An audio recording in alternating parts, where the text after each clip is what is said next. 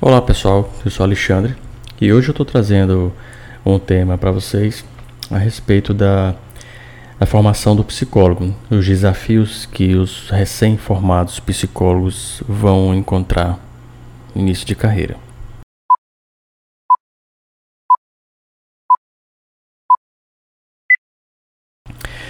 Muito bem, pessoal. Eu queria fazer desses momentos é, um monólogo, na verdade, né? Mas é, é um, eu prefiro chamar de bate-papo, porque eu acredito que eu vou interagir muito com, com o que você aí que está me ouvindo deve estar pensando a respeito do que eu falo. Né? Eu espero que você me dê algum feedback, mande alguma mensagem para mim perguntando algo, ou até criticando, fazendo algumas pontuações, ok?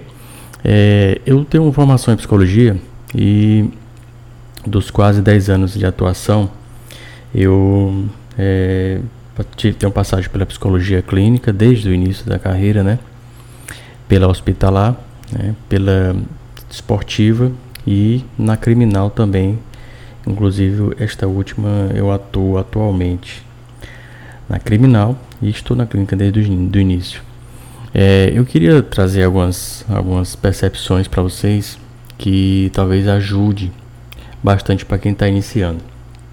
A primeira coisa que eu gostaria de dizer a respeito da formação dos recém-psicólogos, né, é a questão da área, né, a área que você vai definir. A, a, a, durante a formação, né, a academia, é, tá cada, eu entendo que está cada dia mais é, deficiente se nós considerarmos vários outros pontos que depois eu vou fazer um podcast só falando a respeito da formação né, do psicólogo.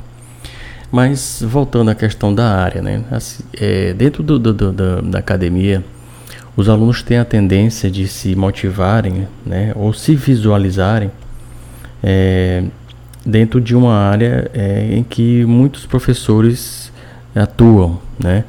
Um, enquanto um professor atua, ou melhor, enquanto um professor ministra aula, ele vai falando das experiências que ele tem é, e essas experiências terminam motivando né, o, o, estudante e ele começa a vislumbrar, né, atuando naquela área e tal. Então, a gente tem uma tendência né, de, de seguir inicialmente os passos de alguns professores. Né? Considerando isso, é, a psicologia é, tem uma, uma, vasta área de atuação.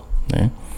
Temos muitas áreas. Né? Eu vou mencionar algumas aqui que vêm em mente. A clínica né, é a mais conhecida, né? vamos dizer assim, é a principal por ser a mais conhecida. Tem a educacional, né? tem a hospitalar, tem a jurídica, que é muito ampla, extremamente ampla, e depois eu vou fazer um podcast falando só da psicologia jurídica. Né? Tem a psicologia esportiva, né? Tem é, tem uma, uma, um, um, campo muito vasto de áreas, né? As que eu mencionei foram que vieram em mente agora, mas é, tem muitas áreas dentro da psicologia.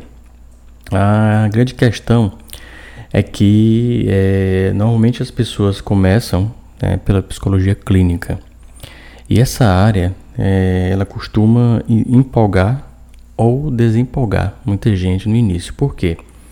Porque a psicologia, psicologia clínica é uma área muito solitária, né? Você praticamente depende só de você mesmo, né?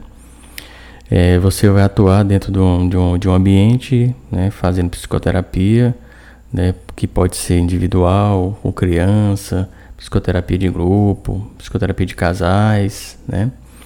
Então é, é uma área que a sua atuação ela é muito solitária é, considerando que você não vai estar num ambiente cheio de pessoas interagindo e tal. Então, é, os medos, os desafios que o psicólogo clínico enfrenta, né, ele, ele exige dele uma resiliência profissional por conta de que as dificuldades que ele vai encontrar, como eu disse, é, serão ele e o paciente, né, ou o cliente dele. Considerando isso, é, a, a, dificuldade que o psicólogo clínico encontra no início, ela termina é, desmotivando.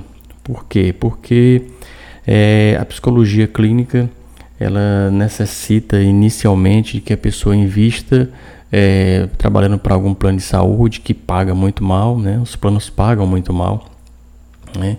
Porque dificilmente você vai ter uma clientela particular, é, pelo motivo de que as pessoas normalmente fazem indicação, né?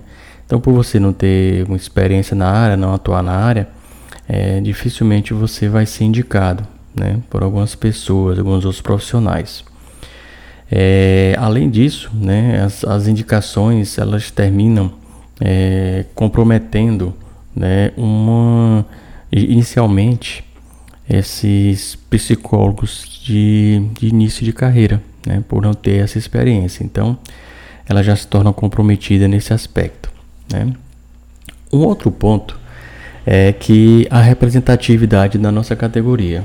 Né? Nossa, nossa categoria da, de psicólogos é, é extremamente delicada, né? Pelo seguinte, pelos seguintes motivos. O primeiro motivo é que nós somos uma categoria extremamente desunida, né? Nós percebemos isso é, nos, nos, nos, eventos de psicologia, né? As brigas de, de ego, né? As, as vaidades em conflitos, em conflito, né? E é, tudo isso termina prejudicando, causando uma fragilidade na categoria por falta de unidade. Outro aspecto não distante disso do que eu estou dizendo é que nós somos muito mal representados pelo Conselho Federal de Psicologia. Né? O Conselho Federal de Psicologia nos representa de maneira muito pífia. Né? Infelizmente, o Conselho ele tem um, um, um propósito diferente da defesa da nossa categoria. E eu explico por quê. É, você frequentemente se vê na, nos meios de comunicação, na mídia, impressa, falada, né, alguns profissionais que são chamados para opinar sobre determinados assuntos. E aí você vai ver normalmente profissionais que não são exatamente da área da psicologia, né? Eu não vou mencionar é, categorias profissionais, que na verdade né, nem são categorias profissionais é, juridicamente reconhecidas, mas é, são profissionais que eu não vou mencionar porque eu, eu venho falar da psicologia, não vou falar fora da psicologia. Então, prefiro não mencionar. Mas esses profissionais que são chamados muitas vezes não são profissionais da psicologia, né? E o conselho é, é, é uma autarquia meramente é, de, de notas de repúdio. Né? É, tem uma, uma, uma, representatividade muito voltada para o viés político, ideológico, né? e esquece de, de, de, de apresentar melhorias para a nossa categoria. Um exemplo disso, para vocês que estão aí me ouvindo entenderem bem, não sei se vocês sabem, mas a, a única, a única e exclusiva a atividade do psicólogo, né, só o psicólogo pode fazer em todo o território nacional é aplicar testes psicológicos. Nada mais é de exclusivo do psicólogo, né? Então, é, recentemente, o conselho fez uma pesquisa. É, o que eu vou dizer, algumas pessoas até vão, ficam, ficaram chocadas quando eu disse. Então, talvez você aí que esteja me ouvindo também fique chocado. Frequentemente eu respondi uma pesquisa né, que foi elaborada pelo Conselho Federal de Psicologia, em que ela procura saber se nós psicólogos achamos que a psicoterapia deve ser exclusiva do psicólogo. Né? É algo que beira o absurdo, porque é, é como se a OAB é, mandasse uma pesquisa para seus advogados, procurando saber se eles acham que eles devem ser o único a advogar.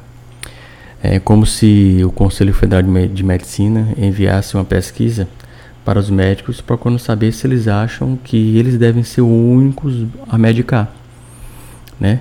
A serem atuar como médicos, melhor dizendo, né?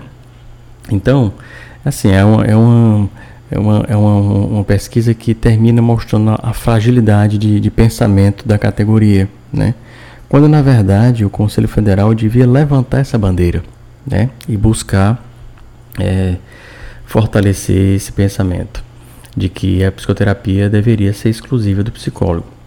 É, no, no, nas, nas, clínicas aí de, de psicoterapia que não trabalham necessariamente com psicólogos atuando, é, não se tem uma noção né, dos, das, dos problemas que, das demandas que esses profissionais que não são da psicologia recebem, né, e por conta de que a, a formação né, do, do, do psicólogo ela oferece toda a condição para que ele utilize técnicas, né, utilize é, estudos teóricos né, para embasar a sua atividade profissional.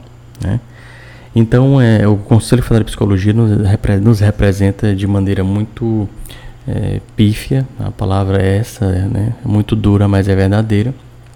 E a gente é, percebe isso nos. nos eu, eu, eu, até um certo tempo atrás eu recebia muitos e-mails do conselho, né? Mas optei por não receber mais porque é, eu percebia é, algumas, alguns crimes éticos por parte, parte do próprio, próprio conselho, né?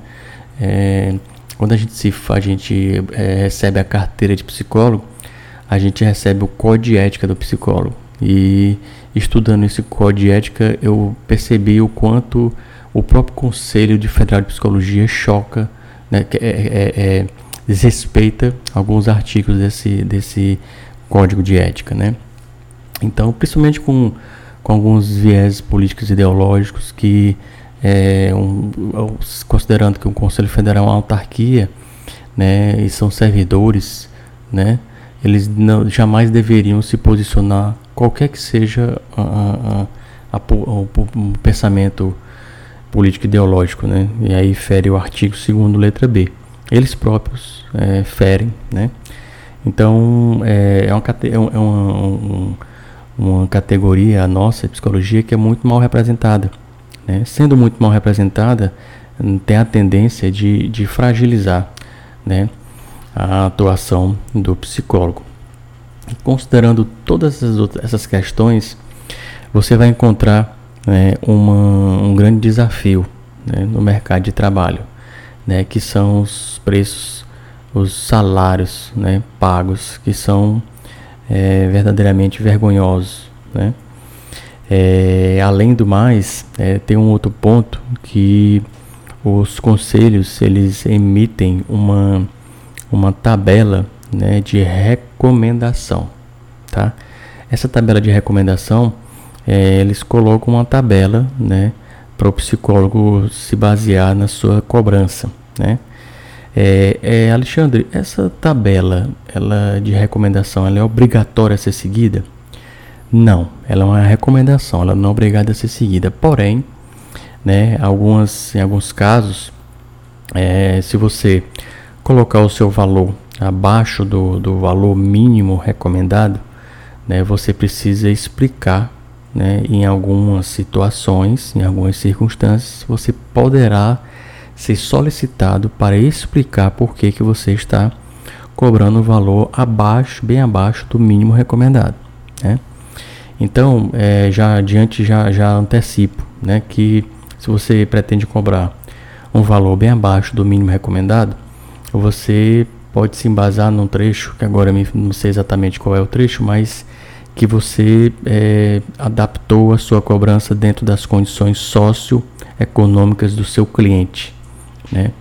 Então, se você é, atende uma pessoa com, com muitas limitações financeiras, né? com muitas dificuldades financeiras, e você quer cobrar um valor bem abaixo do mínimo recomendado, você pode procurar é, é, ver essa, essa documentação com esse seu cliente, né? Que ele, ele se ele se é, que ele mostra, que ele diz, né? é, se ele, que ele declara né, em condições é, é, apenas de pagar aquele valor que você está cobrando a ele. Né? Então, as, os desafios né, dos psicólogos recém-formados são muitos. Né?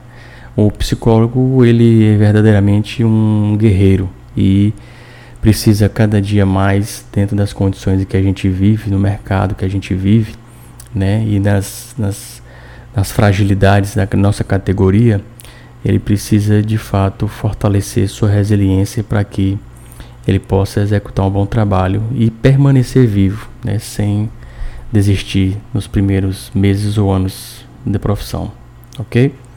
Um abraço, pessoal. Obrigado.